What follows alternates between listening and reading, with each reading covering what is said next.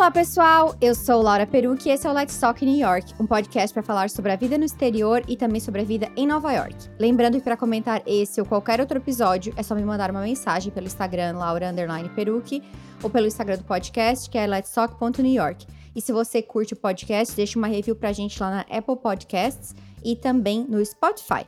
No episódio de hoje eu recebo a Vanessa Greco. Ela é cake designer em Nova York e talvez vocês estejam pensando que ou ela já trabalhava com isso no Brasil, ou que ela sempre trabalhou com isso, mas não. A Vanessa, ela trabalhou de babysitter aqui nos Estados Unidos e depois de assistir um show na Netflix que ela começou a ser cake designer. E hoje, além de se dedicar aos cuidados da filha, ela se, se dedica ao seu business de cake designer. Mas aí, como que foi esse negócio de ver um show da Netflix e começar a fazer cake design, ela vai contar pra gente hoje. Então, Vanessa, seja muito bem-vinda, muito obrigada por estar aqui hoje no podcast, compartilhando um pouco da tua história. Obrigada a você, Laura. Obrigada pelo convite. Eu sempre falo que a gente tem que começar do começo. É, eu não sei muita coisa da história da Vanessa. Eu a, a, o jeito que eu decido contar as histórias é, às vezes é muito aleatório. Eu caí num post dela contando como que ela virou cake designer e eu falei, gente, isso é muito incrível, eu preciso conversar com ela.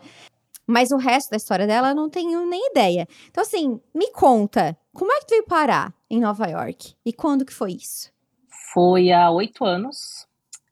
Eu vim para mudar. Bom, eu, eu sempre quis fazer intercâmbio mas eu, não, eu, eu sou de uma família que a gente não conseguia pagar o intercâmbio como normalmente as famílias, né? Normalmente não, isso não é. Tu é como a maioria da. Exatamente, é. como a maioria das famílias, né? Eu falo normalmente porque eu cresci numa cidade de pessoas muito ricas, tipo, uhum. muito ricas. Eu tinha amigos que iam para São Paulo de helicóptero, nesse nível assim de riqueza da, da cidade. Então, como eu falo normalmente, é porque todos os meus amigos fizeram intercâmbio. Assim, 90% dos meus amigos fizeram intercâmbio logo que terminaram o colegial, ou mesmo no colegial, todo mundo fez, e eu nunca tinha feito. E eu sempre quis fazer, sempre vinham prioridades, né? Poxa, mas agora eu consegui um trabalho legal, mas agora eu tô na faculdade, mas sempre tinham prioridades e eu acabei que nunca fui. E em algum momento eu terminei um relacionamento que foi muito doloroso. Alguém me falou assim, Vanessa, tenta retomar planos antigos, que isso é, é importante de repente para você seguir em frente. E aí eu lembrei do intercâmbio. E aí fui olhar como. Eu lembro que as passagens na época estavam bem baratas, eu paguei 1.500 reais para ver. Vim fazendo. Eu vim com 500 dólares no bolso, fazendo couchsurfing. Sabe o que é Sim, o couchsurfing? Mas é pode, aquela... pode falar para quem não é, sabe. Couchsurfing é tipo uma ONG, é um projeto, é, é um projeto em que você recepciona pessoas na sua casa. Então, eu em São Paulo, no Brasil, eu recepcionava gringos, a gente recepcionou canadenses, uh, colombianos, americanos, a gente recepcionava em casa essas pessoas totalmente de graça. Eles ficavam, dormiam lá no nosso sofá, né, o couchsurfing, mas podia ser um quarto, é o que você puder dar de acomodação para a pessoa. E aí ela fica de graça durante, sei lá, uma semana. E em troca você tem essa, essa troca mesmo de cultura, e eles sempre faziam uma janta um dia, é, tradicional da cultura deles e a uhum. gente trocava dessa forma. Então eu fiz vários amigos pelo mundo dessa forma, hospedando. Que legal. Então, como eu já tinha hospedado muita gente em São Paulo, eu tinha um feedback bom no Couchsurfing. Então, eu vim fazendo Couchsurfing. Então, eu fui ficando de semana em semana de graça na casa de pessoas até eu conseguir uh, um trabalho uhum. e conseguir alugar um apartamento para mim. É bem interessante que tu falou esse negócio é, que tu recebeu muitas pessoas, porque às vezes eu vejo as pessoas tipo, ah, vou entrar no Couchsurfing, já acha que vai, né? Entrar, é, vou entrar no Couchsurfing para minha viagem para Europa ou para os Estados Unidos, já vou descolar um sofazinho e tal, mas é uma troca, né? A pessoa tem que tipo construir construir uma Esqueci a palavra. Um currículo. Agora. É, tipo um tipo currículo, vai, uma. Tu tem que ser uma é, pessoa é. que, que é confiável para a comunidade, né? Dá certo se você entrar de repente, pode dar, você pode ir, você pode, a pessoa pode te aceitar, mas, mas é melhor quando você tem, né, reviews de pessoas que Exato. ficaram na sua casa e tal. Então uhum. eu usei muito o Couchsurfing aqui nos Estados Unidos. Eu fiz uma viagem de bicicleta daqui de Nova York até Vermont de duas semanas e meia e eu fui fazendo Couchsurfing e tem um outro que se chama Warm Shower que é só para ciclistas. Então você hum. vai é, é, só para gente que está fazendo esse tipo de viagem sozinho de bicicleta. E aí as pessoas te dão dois, três dias é, de para você entrar, dormir. Na verdade, o warm shower ele é menor. É para você passar um ou dois dias mesmo. O couchsurfing que você pode ficar um Sim. período maior. Tem outro, já, pra, já que a gente está falando, vamos deixar as dicas pro pessoal, que se chama Trusted Pet Sitters. É alguma coisa assim, eu posso até deixar na descrição, que tu fica na casa das pessoas, tu tem que pagar uma membership, assim, tipo, anual, não é muito cara, e tu fica na casa das pessoas de graça para cuidar dos bichinhos delas. Ah, que, isso é muito interessante. Muito interessante, né? Tipo, então eu tenho um cachorro. Ah, sei lá, eu boto lá que eu vou viajar no período tal e para alguém da comunidade, se quiser ficar em Nova York, responsável pelo meu cachorro, aí a pessoa fica. Fica de graça. Ótimo, perfeito. Legal. A minha amiga fez um que era de trabalho. Ela uhum. ia para casa das pessoas e aí ela tinha que fazer algum tipo de trabalho. Então, tipo, mas eram era coisas, tipo, ela foi para uma fazenda, então ela ia, tirava leite da vaca, fazia umas coisas nada. Mas ela viajou também os Estados Unidos inteiro fazendo esse negócio. Mas foi assim que eu vim. Vim com a, com a ajuda, na sorte. A minha mãe nem sabe disso, minha mãe tá aí Talvez ela esteja escutando agora. E ela. Porque e... pra ela eu vim super certinho. Sim. E tu nunca tinha saído do país até então? Nunca tinha saído. Eu tinha saído uma vez pro Uruguai, mas assim, sabe, viagem de quatro dias, assim. E, ô Vanessa, o que que tu fazia no Brasil nessa época? Porque, né, a gente tem que ver se tem alguma relação aí com que Sim. design. Mais ou menos. Eu sou pedagoga, eu fiz artes cênicas também. Então, eu sempre quis ser atriz, mas a minha mãe, ela disse que eu só ia ser atriz se eu tivesse uma profissão antes. Ah. Fui e falei, tá bom, tá bom, pra não ter, né, vou fazer pedagogia, que para mim era o mais rápido, pedagogia não só três ou quatro anos, não, três anos. Faço pedagogia, acabo e depois vou fazer artes cênicas. E foi o que eu fiz. Mas por fim, a pedagogia me deu muito mais, me deu o meu sustento mais do que, uhum. porque ser artista, né, não é fácil em lugar nenhum. Não. E então sou pedagoga e, e atriz. E foi isso que me ajudou, inclusive, quando eu vim para cá, a ser babá, né? Porque eu já tinha experiência de 10 anos dando aula para criança muito pequena. Dei muita aula de arte para criança pequena, então eu tenho, eu tenho habilidades é, manuais. Sim. A habilidade manual, é ela é muito boa, ela sempre foi. Eu pintava meu quarto, eu fazia desenhos, festa junina, a escola sempre, eu sempre ficava um mês praticamente fora da minha sala de aula. Eles colocavam todas as auxiliares na minha sala e na minha sala e me deixava fora para eu fazer toda a decoração de festa junina. Então eu tenho essa habilidade manual. Então isso meio que já, já ajudou Sim. com o lance dos bolos, mas nunca tinha mexido com bolo. Sim, mas é interessante até fazer. É, falar disso, porque às vezes as pessoas também pensam em transição de carreira, né?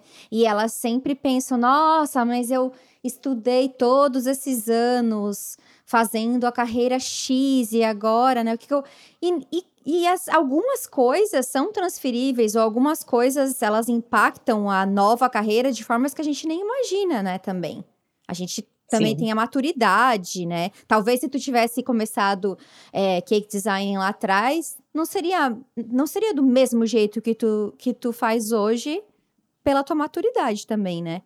Pode ser. Talvez eu não tivesse levado tanto a sério. Ou não, não sei. Sim. Então, assim, chegou aqui, fez couchsurfing. Tu, tu, tu falava alguma coisa de inglês? Porque tu recebia essas pessoas. Como é que era o teu, teu inglês? Era aquele inglês bem básico, que a gente se comunica, mas não, tipo, uma conversa mais profunda não existia. Uhum. É, tanto que quando eu cheguei, estava na época da, da Copa e, e, os americanos me perguntavam muito do fato que a Copa era no Brasil. Uhum. E, e, eles me perguntavam muito sobre o fato dos, dos superfaturamento dos estádios. E eu sabia responder. Mas eu não sabia inglês, eu ficava tão chateada. Eu lembro uma vez eu chorei, eu queria tanto participar dessa conversa, mas eu não consigo, sabe, proceder, porque era, era, era, era muito difícil para mim inglês. Eu realmente sabia bem o básico de para me, pra me comunicar para eu não morrer de fome e para falar um, que eu tava ok. Uhum. O que eu fiz muito foi ficar indo em supermercado lendo embalagem e farmácia, o, o Walgreens, essas coisas. Eu ficava lendo embalagens para eu saber o que eram as coisas e eu assisti muito desenho infantil. Olha. Dora Aventureira, Super Why, então, porque como eu tava é, com criança, uhum. acabava que elas assistiam e eu, eu assistia muito e assistia em casa também, porque elas estavam aprendendo a falar com aquilo. Então era a forma que eu também tinha de aprender a falar. E outra coisa que eu achei bem interessante que tu falou foi de um conselho que te deram quando tu terminou o teu, o teu relacionamento, de que, ah, retomar sonhos antigos, né? E aí tu retomou esse teu sonho do intercâmbio. Mas não, não te deu nenhum medo, assim, de sair sozinha ir pro Couchsurfing só com 500 dólares, chegar em Nova York? Não tive. Eu, pode parecer. Sei lá, pode parecer que eu tô mentindo, mas eu, eu não tive medo, não. Eu tava muito animada com isso. Uhum. Eu normalmente não tenho medo de mudanças. Eu não, eu não gosto de mudanças ruins, óbvio. Mas essas mudanças muito loucas, assim, eu não, eu não gosto. É, é eu não gosto. Eu gosto, eu fico animada com isso. Tipo, ah, vou mudar de casa e ir para outro bairro, sabe? Porque as pessoas às vezes, ai, não, tem que começar tudo junto. Adoro. É, então eu vim muito animada, mesmo sabendo. E tem um outro lance da minha vida que eu sou, eu sou muito desligada. Uhum. Pessoas muito desligadas tendem a se preocupar menos com as coisas, porque a gente não se liga. Então, quando eu fiz essa minha viagem de bicicleta, por exemplo, um dia antes, um amigo meu falou assim: Escuta, você vai sozinha? Eu falei: Vou. Você comprou pneu é, câmera do, pro pneu, você comprou a bombinha, encheu o pneu, porque se, se isso daí estourar no meio da estrada, você vai fazer o quê? Uhum. E tu não tinha comprado nada, óbvio. Não, aí que eu fui ver no YouTube um vídeo do que, que eu tinha que levar um dia antes, o que, que eu tinha que levar para uma viagem de bicicleta sozinha. E aí que eu fui atrás para comprar essas coisas. Então eu sou muito desligada. Tipo, Vanessa, você, não, você não, nunca pensou na possibilidade de que esse Couchsurfing, se de repente você podia ser abusada por alguém, e aí, tipo, não, nunca pensei. Até eu acredito na bondade das pessoas também. Hoje em dia, não mais tanto. Hoje em dia eu tô um pouco mais calejado, mas eu tinha 29 anos.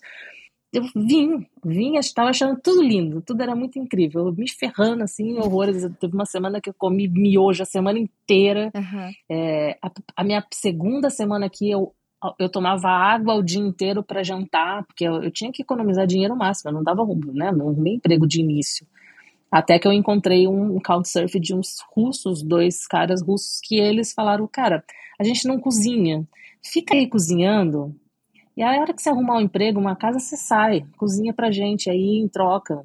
Então eu fiquei um mês na casa dos caras, eu pude escolher o trabalho que eu quis, eu pude escolher o lugar para ficar uhum. e, e foi por sorte. Então eu dei muita sorte desde o início em tudo. Assim, é, teve um outro couchsurf que eu acabei não indo porque como esses caras falaram, fica aí, eu desmarquei o próximo. E aí o cara falou assim, não, mas a gente pode se conhecer de qualquer jeito. Aí fui conhecer o cara, a gente jantou junto, ele falou, meu, eu tenho um apartamento vazio, se você quiser alugar, e então aluguei o apartamento do cara sem dar depósito. Não tinha móveis, eu falei, cara, não tem um puto para pagar esses móveis, tal, não tenho o que fazer. Ele falou: "Não, vamos na IKEA, porque eu vou ter que colocar móvel de qualquer jeito, porque eu vou continuar alugando. Você escolhe os móveis, eu coloco e aí depois quando você sair os móveis ficam". Então eu tava assim, tipo, uh, o meu início aqui, tipo, tirando essa parte de comer ruim porque eu tava sem grana, mas eu tive muita sorte. Eu fui muito bem acolhida de certa forma. O que ajuda muito nesse meu, meu lance de desligamento, do tipo, não, sempre dá certo, dá tudo certo. Sim, tudo certo. sim. E assim, quando tu chegou aqui, qual era o teu plano? Ou não tinha plano? Meu plano. eu não tinha muitos planos, não. Eu queria vir para melhorar o meu inglês. Uhum. A minha ideia era falar inglês, tentar algum curso. Eu cheguei a ver curso de inglês e depois voltar para o Brasil e conseguir alguma coisa na área da pedagogia é, com escola bilíngue. Por fim, você vai ficando. Eu cheguei a voltar para o Brasil, vim de volta, se apaixona, né? E aí vai ficando, e aí e foi ficando ah, e nunca mais voltei. Acontece... Aí o amor aconteceu. Há vários, né?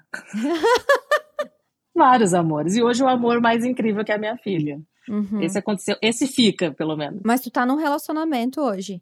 Não tô. Ah, eu sou mãe tu é mãe solo. solo. Tu falou que a tua filha é o teu grande amor, o amor que fica, e tu é mãe solo. Uhum. Como que isso aconteceu e o que, que te levou à decisão, né? Circunstâncias, se, se alguma se em algum momento passou pela tua cabeça, é, sei lá, voltar para o Brasil, o que que te fez eu vou encarar isso sozinha? Ela não foi planejada, né? Uhum. Ela foi fruto de um dia com um amigo e acabou acontecendo. Uhum. Uh, então ela não foi planejada. Porém, eu tenho 38 anos. E eu sempre tive muita dificuldade para engravidar, e quando eu engravidei uma vez, eu tive um aborto espontâneo que foi extremamente doloroso. Aquela gravidez, ela foi muito. A minha gestação foi muito complicada, porque eu tive diagnósticos muito ruins de, de, de médicos por eu já ter tido um aborto espontâneo por eu ter muitos miomas, e aí eu quase tirei duas vezes, tiro no tiro, sabe? Porque eu, é isso, eu sou mãe só, sozinha nos Estados Unidos, eu era babá, uhum. o que é que eu vou fazer? Então, foi muito complicado na minha cabeça, foi muito... Olha, foi uma tortura. A minha, a minha gestação foi uma tortura, assim, e, e, e o pai também não, não, ajudou muito na minha vida. Uhum. É, também foi outra pessoa que deu, que comeu meu cérebro um pouco, mas por fim eu resolvi ter por isso. Falei, cara, talvez eu não vou ter mais essa oportunidade nunca mais. Uhum. Então ela vai nascer. E eu tive uma, eu tenho uma rede de apoio enorme aqui de mulheres. Porque assim, tipo assim, uma, uma mulher, né, que que tá num relacionamento, uma mulher brasileira que mesmo que esteja num relacionamento, né, esteja casada, tenha um pai, mesmo assim a gente escuta diversos relatos, né, de que é muito difícil, mesmo tendo um, um pai presente, né, um marido, um companheiro. É, porque não tem a família, né? Eu, eu tô aqui me perguntando como é que tu faz isso. Não é fácil, mas é, é isso. Eu tenho uma rede de apoio muito grande de mulheres. Eu tenho um grupo é, do, do grupo Mulheres da Resistência aqui dos Estados Unidos, aqui de Nova York, e elas se movimentaram de um jeito que me emociona até hoje. É, esse apartamento eu tenho por conta delas, eu tenho o quarto da Clara, as roupas, tudo que nós montamos foi que eu tenho hoje foi por ajuda delas, principalmente a madrinha dela, a Heloísa Vilela, nossa, ela me ajudou horrores. Vim morar perto da Elo exatamente porque ela me ajudava muito, então às vezes tinha que fazer delivery de bolo, ela ficava. Uhum. É, tenho amigos meus que se deslocam do Queens para vir para cá às vezes porque tem que tem que ficar com a Clara. A meu aniversário eles pagaram fizeram vaquinha para eu sair, sabe, para ficar com alguém, uma babá ficar com a Clara. Então eu tenho uma rede de apoio muito massa. Mas essa rede de apoio não está o tempo inteiro dentro da minha casa. Eles têm a vida deles, então é, é, é difícil, é solitário, é muito difícil. A minha sorte, mais uma vez, é que quando a Clara nasceu, eu tive a oportunidade de ter a minha mãe e o meu pai aqui. Uhum. E o meu pai veio para ficar junto. Então ele me ajudou muito a montar todo o apartamento, inclusive. E a minha mãe ficou ela fez tudo da casa para mim. Então foram três meses que as pessoas que eu falava assim, gente, mas o porpério nem é tão ruim assim. O que, que, as pessoas falam que é tão ruim? Porque eu dormia. É, a minha mãe tava, ela sempre fazia tinha comida, tinha a casa estava sempre limpa. Eu estava só com a bebê e era tão gostoso ficar com a minha filha, porque era o sonho da minha vida essa criança. Uhum. Então para mim estava sendo incrível. Eu estava feliz da vida com isso. Mas aí eles foram embora. Aí pegou. Aí é isso. A minha vida é. Eu fico com a Clara das sete que ela acorda, seis e meia, sete horas, até as sete que ela vai dormir. Aí às sete e meia eu janto, e aí eu começo a fazer bolo. E aí eu vou até a hora que eu terminar. Às vezes eu termino 8 horas da manhã. Ela já acordou, eu deixo ela deitadinha lá no, no berço brincando com as coisinhas e, e tô terminando. E aí eu durmo no período em que ela tem a nap dela, que ela, ela tem uma hora de nap de manhã e normalmente duas horas de nap à tarde. E essa tá sendo a minha vida. Bem fácil. E a, a Clara, ela veio quando tu já era cake designer ou, ou antes disso? Eu trabalhava de babá e ao mesmo tempo eu conseguia fazer bolo de final de semana.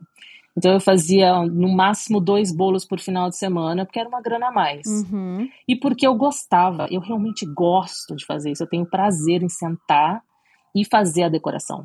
Então eu, eu fazia também para não perder a prática, porque eu gostava muito de inventar coisa nova, é, então eu pegava encomenda, mas eu nunca fiquei fazendo propaganda dos meus bolos. Eu sempre simplesmente pegava, fazia o bolo, tirava uma foto, colocava no meu Instagram. Uhum. E aí desse bolo, essa pessoa meio que passava para os amigos, né, ou gente que vinha e comia o bolo e via o bolo, e aí foi repassando.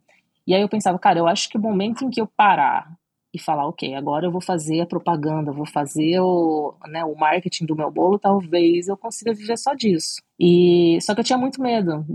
Isso sim eu tinha medo. Eu, eu não gosto, eu, eu, não confio muito em mim, exatamente por eu ser essa pessoa desligada, uhum. por eu ser uma uhum. pessoa meio bagunçada. Eu tinha muito medo de que eu não conseguisse. Eu precisava do meu salário certinho ali toda semana. Então foi muito difícil sim. largar o babá. Sim. Muito difícil. Mas quando a Clara veio, eu não tinha, eu não tinha outra coisa. E aí eu dei graças a Deus eu ter achado esse, esse dom que eu tinha, porque eu nem sabia que eu sabia fazer bolo. E eu acho que ele veio exatamente porque a Clara ia vir dali dois anos. E eu precisaria hum. dele para criar minha filha. Tá, e já que a gente entrou nessa, nessa seara, como é que, que, tipo assim, tu tava trabalhando de babá, né? E, e muitas, muitas meninas que trabalham como babá, elas às vezes também não veem um, uma saída, né? Também, né? Pra ver outro, tra outro trabalho, enfim. Que, como, uhum. como que aconteceu esse negócio, tipo assim, vou começar a fazer bolos? Estava no meu apartamento perto do Natal, era dezembro. E a gente estava, eu e meu ex-namorado, nós estávamos assistindo aquele show que chama Nailed, que é com a Nicole. Nicole something, não, não lembro o nome dela. Uhum. É, ela é maravilhosa, ela é muito engraçada. E o, o programa consistia em. Tem um, eles só tem um bolo feito por, por profissionais, e aí eles colocam três pessoas que nunca fizeram nada na cozinha, e essas três pessoas têm que copiar o bolo. Mas é um bolo profissional com decoração em fondant, assim, com é, bonecos. Aqueles bolos que não parecem bolos, que parece que é de mentira, né? Exatamente, são coisas espetaculares. E aí os caras tinham que ir e imitar. Uhum. Então essa era, coisa, era o engraçado do programa, porque daí no fim falava, e, aí vira o nailed, é do tipo, nossa, eu fiz muito bem, eu, eu mandei muito bem o nailed, né? Uhum. E aí virava o bolo e aí fazia a comparação e era muito engraçado, porque era uma coisa horrorosa. E eu assistindo aquilo várias vezes, eu achava muito divertido, e eu pensava, gente, eu, será que eu consigo fazer isso? Não é possível que é tão difícil assim para as pessoas fazerem essas coisas tão horrorosas. E eu pensei, eu vou fazer o bolo de Natal. Aí eu fui, comprei fondant, fondant que é fondant é a pasta americana, né? Eu adoro pasta é... americana. A maioria das pessoas odeia. Jura? Amo. Eu odeio. eu amo, eu amo. Meu guilty pleasure de, de doce. É açúcar. Eu sei. Ah, eu nunca conheci uma pessoa que gostasse, mas eu gosto. Não é também uma coisa que eu fico que, que, eu fico assim craving, né? Mas se tem, eu como, entendeu? Eu gosto. Entendi, entendi. Se tá ali no bolo, tu come. Como? Normalmente as pessoas deixam, né? É... Porque ela é decoração. É, eu como. É uma decoração o glacê, tipo aquele que é feito de, de ovo, eu não como. A chantilly eu gosto. Mas o glacê é porque eu tenho um negócio com ovo. Eu deixo mais a pasta americana. Meu Deus do céu. Olha aí, você vai gostar dos meus bolos, então. Mas eu já comprovei e... o bolo. É verdade, tu comeu meu bolo. Aham, é, foi um de bolo. prestígio, né? Sim, inclusive foi um bolo que a gente encomendou porque era aniversário do meu marido e porque tinha chegado o nosso green card. Daí a gente fez uma comemoração dupla. Daí ele escolheu o, o sabor, porque ele adora bolo de chocolate e tal. E tava muito bom. É, então. E aí eu falei, vou fazer, vou fazer o bolo de Natal peguei, comprei o fondant. Eu comprei as porque eu sou meio intensa. Quando eu, eu coloco, eu tenho esses focos, assim, porque eu sou desligada, mas eu foco em alguma coisa, eu foco realmente. É, então eu fui atrás de. Obcecada, eu só assistia vídeo disso. E o meu ex meio que ficou também. A gente ficou só nessa de ficar vendo vídeos e como que fazia, como que estruturava. Resolvi, peguei uma foto, falei, é esse esse bolo que eu quero, esse misturado com esse, porque eu nunca pego um bolo só, eu sempre misturo referências. referências. E aí fui para casa de uns amigos nossos, nós íamos passar o Natal lá, e falei para os caras, ó, oh, só me dá a cozinha aí um, um, amanhã de manhã, porque eu quero fazer o bolo de Natal, eu quero, é, quero confeitar o bolo de Natal. E aí, enquanto eles conversavam, que era uma mesa grande, né, todo mundo, a ilha, né, aquelas ilhas uhum. de cozinha, todo mundo conversando aqui na ilha, tal, bebendo, e eu fazendo o bolo ali, super concentrado, tem vídeo disso, assim, fazendo o bolo. E aí eu fui fazendo e a galera assim, tipo, mas você faz isso normalmente? Eu falei, não, é a primeira vez que eu tô fazendo. Como assim é a primeira vez que você tá fazendo? Eu tenho um amigo que até hoje ele me parabeniza pelo meu primeiro bolo. Todo bolo que eu faço, ele fala, parabéns pelo seu primeiro bolo. Porque foi um bolo, ele ficou tão bom que eu olhava pro bolo e falava, gente, eu sei fazer isso e eu não sabia que eu sabia fazer isso. Ficou ótimo o bolo. Tanto que eu fiquei desesperada para fazer o dano novo. O dano novo ficou melhor eu já pegar umas técnicas, já quis fazer o gelo de gelatina para colocar uma coisa de champanhe, e eu, eu, daí eu viajo, né? Daí eu já quero, uhum. eu já me challenge myself de, a fazer um monte de coisas bizarras. E, e aí fiz do ano novo, e aí comecei a fazer para os amigos porque todo mundo via o bolo e, e, todo mundo me pedia. E aí eu cobrava bem baratinho, só pelos materiais, porque eu tava gostando de fazer. E fui fazendo, e aí fiquei pensando nisso. Eu, aliás, eu penso muito nisso. O tanto de habilidades que nós temos dentro da gente que a gente nem sabe, porque a gente nunca testou. Uhum. Imagina, às vezes tu é muito boa em, em escalar montanha e você não sabe porque nunca tentou, sabe? Uma coisa assim? Sim. Você podia ser profissional em alguma coisa que você nem sabe. Porque foi isso que aconteceu. Imagina quando que eu ia saber. Como é que eu ia saber que eu sabia fazer isso e hoje eu sei fazer muito bem. Muito boa. Eu me considero uma cake designer muito boa. E aí eu fui, foi isso, eu fui fazendo para os amigos, aí veio pandemia. Na pandemia eu não, não tinha é, como trabalhar também. Eu estava recebendo 50% do meu salário, eu continuei recebendo 50% do meu salário, mas né, não era suficiente. Foi aí que eu resolvi fazer mini cakes. Então não era decorado, mas fazia mini cakes. Mas foi a primeira vez que eu dei um nome para confeitaria, porque até aí não tinha. Uhum. Então a gente deu um nome para confeitaria, colocou é, colocou uma imagem para isso, e aí comecei a fazer mini cakes. Eu vendi mini cake pra caramba na, na pandemia, é, porque a gente entregava. Então, meu ex-sogro botava um monte de mini cake na, numa mochilona, assim, em sacos, e ele saía entregando no final de semana, uhum. porque eu uhum. passava dias fazendo. Vendi muito, paguei meu aluguel de dois meses vendendo mini cake, e aí depois voltou, aí voltei a ser babá. Só que é isso, né? Aí continuei fazendo bolo Sim. só aos finais de semana.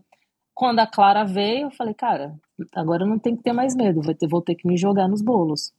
E aí voltei, tá dando certo, assim, ainda tá muito apertadinho, né? Porque eu, eu imagina, eu acabei de começar um business e com um bebê. Uhum. Tipo, é. E é muito injusto a vida do da pessoa que tem um small business, porque você tem que saber de muita coisa ao mesmo tempo. Não adianta só você ser boa e fazer a sua arte ali, o seu bolo. É. Você precisa saber fotografia, marketing, administração, é muita coisa é muita que engloba. Coisa. E você tem que fazer isso tudo sozinha. E eu tenho que fazer tudo isso sozinha e ainda falar com o cliente, né? Recepcionar cliente, fazer delivery, tudo sozinha e com uma bebê de nove meses.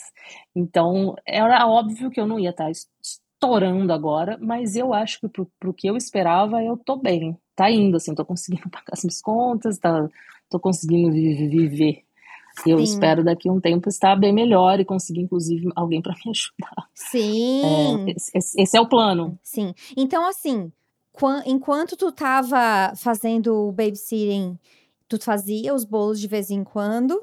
E tu percebeu uhum. que tinha um potencial e tu pensava, ah, talvez se eu pegar isso aqui forte, dá certo. Mas aí, tipo assim, tinha a zona do conforto também, né? Que era o salário Exatamente. garantido no final do mês. Porque não é fácil a gente largar algo garantido para ir pro desconhecido. Por mais que a gente não. tenha um feeling que, poxa, tá funcionando, poxa, eu sei fazer, mas é como você falou, tipo, ter um negócio que, que tipo, só depende de ti dá muito medo.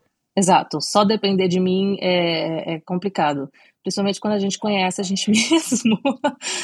eu vi várias matérias esses dias de pessoas que se arrependeram de, de largar os seus empregos para virar seus próprios chefes. É porque eu acho que se que glamoriza vezes, muito também, né? Às vezes nem é tão interessante assim. Às vezes é melhor você ficar numa empresa ganhando. Se você tá ganhando bem e vivendo uma vida tranquila, tá ok. É melhor do que a dor de cabeça de você ser chefe às vezes e, e nossa, é, é muita coisa pra pensar, meu Deus do céu. Tu lembra, assim, ainda falando ali, né, na, na, decisão de ter tua filha, é, porque aqui nos Estados Unidos, até então, alguns estados, né, a mulher pode escolher, né, e tu pensou nisso. E eu acho importante falar abertamente sobre esse assunto. Tu lembra, assim, claro. se teve um, um turning point, assim, que tu que tu decidiu mesmo, tipo, não, eu vou encarar isso? E, e o que que te fez, além do, da questão do teu sonho, né? Porque tá, tem o teu sonho de ser, de ser, de ser mãe, que tu falou, mas tinha toda a questão, né, da de encarar isso sozinha em outro país, a tua renda, né, e tudo mais. Uhum. Teve, um, um, eu lembro do momento da decisão, porque até aí eu tava, eu tinha, eu já tinha ido ao hospital, eu fiz exame para fazer o aborto. E aí, a, o primeiro exame, a médica, eu falei, ela falou, por que, que você vai fazer? Eu falei, porque eu, no, no hospital que eu estava indo, ela disse que é, eu corria um risco muito grande de, de morrer no meu, se eu tivesse um aborto espontâneo. Porque eu quase morri no meu primeiro aborto espontâneo. Eu tive que receber Nossa. sangue, foi, foi, muito, foi muito hemorrágico o negócio, foi horrível. Então ela disse, é, ó, você corre esse risco, mas se você quiser continuar com a gravidez, aí me chamou uma assistente social, foi uma, uma coisa meio horrorosa, assim, elas não tiveram muito tato. Uhum. Eu fiquei muito mal por conta disso. E aí fui, então, ok, então vou fazer o aborto, porque eu tinha combinado com esse meu amigo que se tivesse alguma coisa que eu corresse risco, se eu estivesse correndo risco, a gente ia parar. Mas aí a, a médica falou assim: não, mas como assim? Aí ela fez o ultrassom na minha frente, assim, falou assim: não, aqui os seus miomas, inclusive, estão para cima tal, você vai poder até ter parto normal. Eu falei, é, então vamos continuar. Mas aí, o vamos continuar foi, tipo, mais, foi turbulento ainda, uhum. porque eu não sabia. É exatamente isso. Como é que eu vou sustentar essa criança, né? E, e o pai também não quer falar dele. Mas é, é. E aí, então, foi, foi meio conturbador o negócio. E aí, tentei uma segunda vez, pra, fui fazer o exame e aí a mulher virou para mim, a enfermeira, eu acho que eles fazem isso, eu acho isso meio errado, tá. mas eles fazem essa coisa meio é, uma coisa meio sentimental para você não fazer o aborto, assim, sabe? Sim. Não sei explicar direito, mas, mas rolou. Das duas vezes que eu fui, rola uma coisa, meio que tentando fazer com que você repense muito. E aí ela falou: Você quer saber o sexo? E aí eu falei: Quero, né? Não sei. Ela falou: ah, É uma menina. E aí ela virou o monitor. E aí eu vi. Ah, daí eu falei: Ah, não complicado. Eu lembro de sair de lá chorando muito, muito, e eu já tinha feito o exame e estava marcado já para fazer o aborto. Então, uhum. chorei muito e, a gente estava nessa de ok, vamos, vamos fazer, vamos fazer. E aí o que e, e, conversei com amigas minhas que eram mães solas também que me ajudaram muito nisso, de falar vai dar certo, vai dar certo. Mas mesmo assim, ainda com o coração mas eu acho que o que. Eu acho não. Eu lembro do dia que eu falei assim: ok, dane-se tudo, eu vou ter. Foi que eu cheguei em casa. Uma das minhas melhores amigas, inclusive madrinha da Clara, falou assim: você tá em casa? Porque chegou um presentinho que eu te mandei. E a, a Clara não tinha recebido nenhum presente ainda. Uhum. E quando eu, quando eu vi, era um bodezinho vermelho, escrito feminista, no, aqui assim, pequenininho. Aí eu olhei aquilo e eu chorei tanto vendo aquele body, tipo e aí eu lembro que ele estava junto nesse dia, ele falou assim: "Você quer ter? Então vai ter". E eu falei: "Não, eu quero. É isso. Foda-se tudo. Dane-se, eu vou dar um jeito. Tem não sou a primeira, não sou a primeira mãe que vai, uhum. mãe solteira que vai que vai dar um jeito. Eu vou dar um jeito, eu quero essa criança, eu quero muito essa menina. E aí a gente decidiu que ia ter. Uhum. E aí ela tá aí. Linda, ela é maravilhosa, ela é, ela é incrível, ela é um bebê fácil, inclusive. Uhum. Além de tudo, ela veio fácil, ela veio um bebê muito fácil, ela é muito tranquila, é, muito lidável, assim. E, então, eu estou muito feliz com a minha decisão, não me arrependo. Escutei. Essa, a, a fácil. Sim. Filho é sempre assim, né? Pelo que o povo fala, é só elogiar. É, é, não, ela tá descobrindo esses gritos dela, ela fica gritando. Uhum. É, mas mas é, é isso, não me arrependo nem por um minuto e e tá dando certo, sabe? Tá, tá rolando. Só porque você não coloca na, na creche, porque aqui, pra quem não sabe, nos Estados Unidos não tem creche de graça, né? As escolas começam depois do. De graça, começa no pre-K, eu acho. É, mas antes disso você não tem creche de graça. O que você pode fazer é entrar numa lista do governo em que eles te colocam em, em certas. essas. Não é nem creche direito, é um, é um lance de. São casas em que, em ah, que é? cuidam de várias crianças. É.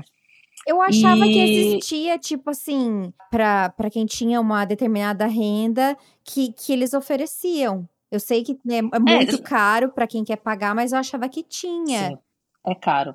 Tem, são daycares, mas elas são, é, mas são tipo isso, são umas casas com algumas pessoas que cuidam, não é? Não é grandes coisa.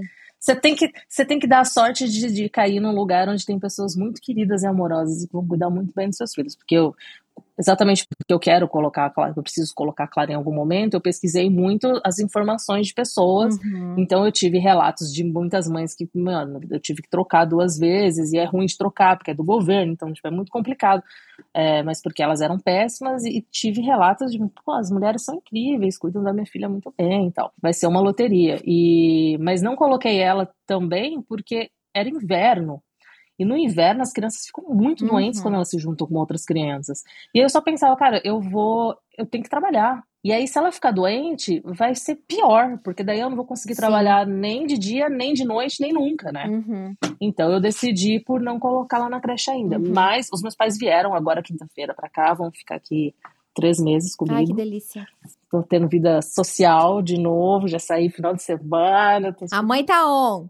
A mãe loucamente on, gente. Pode me ligar. Agora eu vou, agora eu posso ir. Mas é, e ela me ajuda bastante, ela me ajuda com briga. A, a minha mãe era boleira, tem esse detalhe. Olha aí, minha mãe ó. sempre fez festas. E eu falava, eu nunca vou trabalhar com essa coisa aí, que eu acho horrível. Minha mãe sempre fez. Eu lembro de dela rolando brigadeiro na madrugada, assim, eu lembro disso. Então, minha mãe sempre foi cozinheira. Então, com ela aqui, te ela me ajuda ajuda. muito. Ela me ajuda a fazer brigadeiro, ela me ajuda com bolo, ela me ajuda, ela faz melhor do que eu, inclusive. Sim. Então, é uma ajuda no trabalho e uma ajuda com a Clara, porque ela quer ficar com a Clara o dia inteiro. Vó, e eu né? durmo. Hoje eu acordei, acordei meio-dia hoje. E me conta uma coisa. Quando tu tomou essa decisão, ou não sei, quando, quando, quando isso, quando a Clara aconteceu na tua vida e tu decidiu tomar essa decisão, né, que não é uma decisão fácil, tu, tu se sentiu ou tu foi eh, julgada? Não, demais. E como que tu lidou com isso? Demais. Liga, desligando um botão aqui. Fui muito das pessoas de, de, de perguntarem por que é que você tá fazendo isso, inclusive o pai. Porque eu era doida, que, que eu não tinha que fazer isso, que... E aí, hoje em dia, eu acabei de me inscrever, inclusive, num, num bate-papo de psicólogas falando sobre a maternidade da mãe solo e a culpa. Porque a gente se sente culpada, a gente não quer reclamar. A gente não quer falar, tá difícil, meu Deus, como isso é difícil. Porque a sensação é de você que escolheu, Uhum. ter isso. Então, você que se vire agora. E, é- e é fato, a gente, a gente sente essa culpa. É, ela é grande e, e é injusto, é muito injusto, porque não- o mundo tinha que estar preparado para as mães, para as mães hum, no geral e principalmente para a mãe solo. Tem que estar preparado, porque agora eu não posso escolher ser mãe, eu não posso ter. É uma escolha que ela não faz parte da minha vida, não posso ter essa escolha nunca, sabe? Sim. Porque o mundo não está preparado para mim. Isso é totalmente injusto, sabe? Uhum. É, então, mas eu tive, eu tive, ao mesmo tempo, eu tive muito mais gente do meu lado falando, a gente tá do teu lado, vai, se é isso que você quer, e assim, amigas me falaram, meu, eu nem imaginei nunca que você iria fazer um aborto, porque é o sonho da sua vida. E, mas, e essas pessoas que me criticaram são pessoas que nem estão mais no meu convívio, Sim. sabe essas pessoas que nem eram tão, Uhum. sabe? É um Tipo, filtro, eu- né?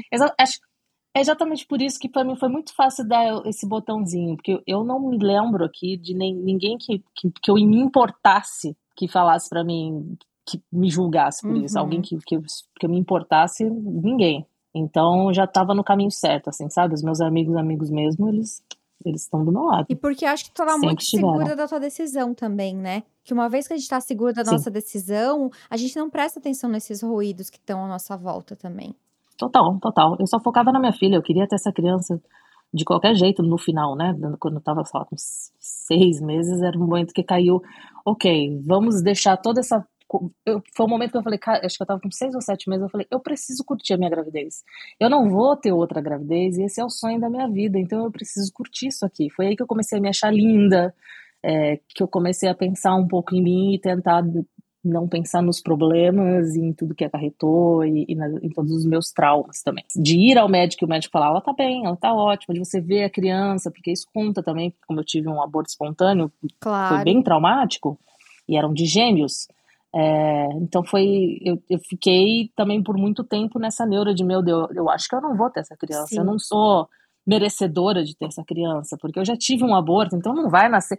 Por muito tempo eu fiquei falando que não ia nascer. Eu falava isso pro pai da criança, eu falava assim, não se preocupa também, não precisa se preocupar tanto, porque não vai nascer, porque não, não vai vingar. Uhum. Porque na minha cabeça, traumatizado, Claro. não ia vingar. Eu queria saber se, se tu estabeleceu, se tu já conseguiu estabelecer algum algum ritual, algo que tu se apega é, nos momentos em que tu pensa, putz, tá muito difícil, né? Porque não é fácil. Tu já falou pra gente a tua rotina, né?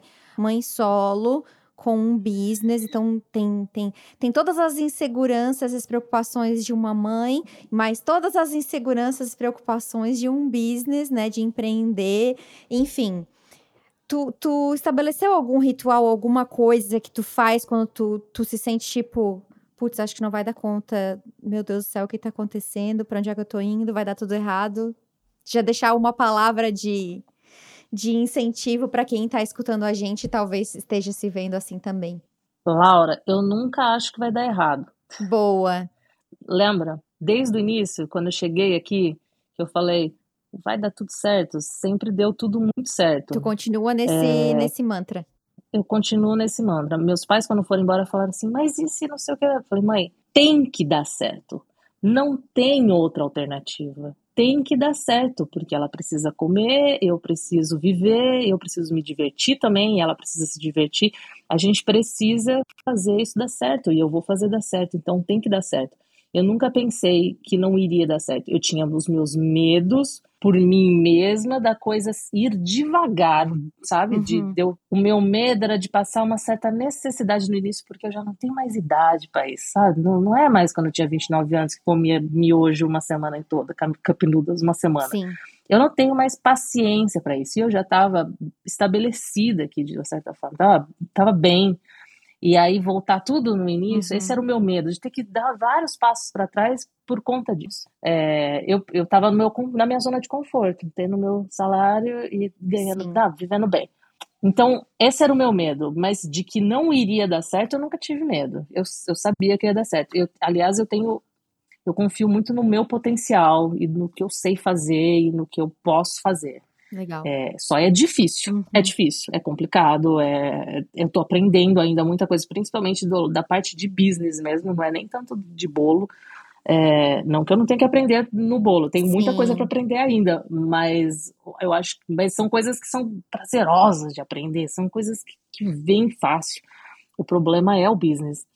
Então eu tô, tô penando aqui, tô né, patinando, mas tá indo. Mas eu nunca, eu nunca disse que não ia funcionar. Vai funcionar, vai dar certo. Legal.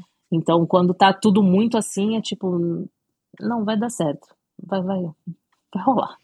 Por que que tu gosta de fazer bolos? O que que tu sente quando tu faz os teus bolos? Eu tenho prazer em fazer coisas em que eu posso ficar sentada. Uhum. Eu sempre falava isso, que o meu sonho era ficar sentada montando quebra-cabeça. Tem um jogo, tem algum trabalho em que eu posso ficar sentada montando quebra-cabeça? É um pouco fazer um quebra-cabeça, uhum. porque você tem que juntar as peças e ver as cores e ver o que, que o que, que funciona no todo. É, eu sempre gostei de desenhar também, então ficar sentada desenhando, ficar, ficar sentada fazendo alguma coisa, escutando uma música ou assistindo alguma coisa, é, é, é, é terapia para mim. Ontem eu passei a tarde inteira adiantando coisa que a minha mãe.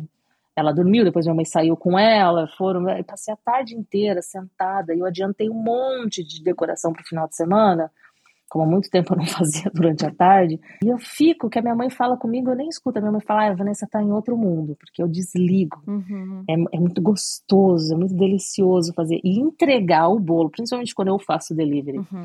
para criança e a mãe abre o bolo. E a carinha da criança quando ela vê o bolo é uma coisa tão satisfatória. É muito gostoso. Eu sou apaixonada pela reação das crianças quando elas veem o bolo. Uhum. E é muito interessante você fazer parte desses momentos da Sim. criança. É uma foto que vai ficar para o resto da vida, na, na vida dessa criança. E a sua arte está lá, é o seu trabalho que você fez com todo carinho, sabe? Está ali, na vida dessa pessoa.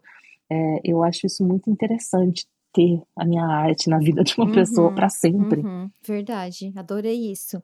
E assim, na tua experiência, é, dona de um small business até agora, é, o que que tu pode dar de conselho para quem quer começar um small business? É, vamos botar aí na área de, de culinária, né, que é bem comum para quem mora fora. O que que tu, que talvez tu, tu gostaria de saber, o que tivessem te falado antes que tu sabe hoje? Nossa, mas é tanta coisa. Pensa aí um ou mas dois conselhos que... que tu lembra. Eu acho que para quem está começando, o importante é que as primeiras encomendas que você fizer, seja para quem for, para amigo, que elas sejam que seja o bolo da sua vida, porque é desse bolo que as pessoas vão comer e aí elas vão querer pegar o seu bolo, tipo, porque é esse o primeiro uh, como fala, o, primeiro chamariz que você tem uhum. é, é, o boca a boca. Então, os primeiros bolos que você fizer, faça um o bolo, porque ele precisa, a gente precisa que essa pessoa faça mais pedidos e que quem comeu o bolo faça mais pedidos. É, e sobre business, quem está começando com, com culinária, é procurar pela comunidade brasileira. Aqui, falo isso aqui nos Estados Unidos. Procura pela comunidade brasileira primeiro. Comece pela comunidade brasileira. Muita gente fala muito mal, assim, ah, a comunidade brasileira não ajuda, não sei o que. Não... Tem, tem, tem, tem muita gente zoada. Uhum. Assim como tem muito, muito americano zoado, assim como uhum. tem muito pessoa assim de qualquer lugar do mundo. Eu, eu acho a comunidade brasileira, ela, ela também acolhe muito.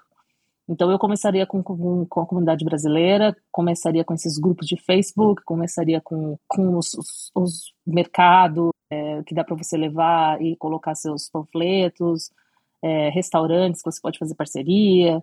Então eu começaria com a comunidade brasileira. Hoje em dia os meus clientes são mais gringos. É, eu não tenho tanto cliente brasileiro. Como que eu entrei nesse nicho? Nem sabe mais. Boca a boca, talvez. Deu né? certo. Né? Deu certo como tudo dá certo. É, foi isso. Mas hoje eu tenho muito mais cliente gringo. Ah, uma coisa que eu faço muito.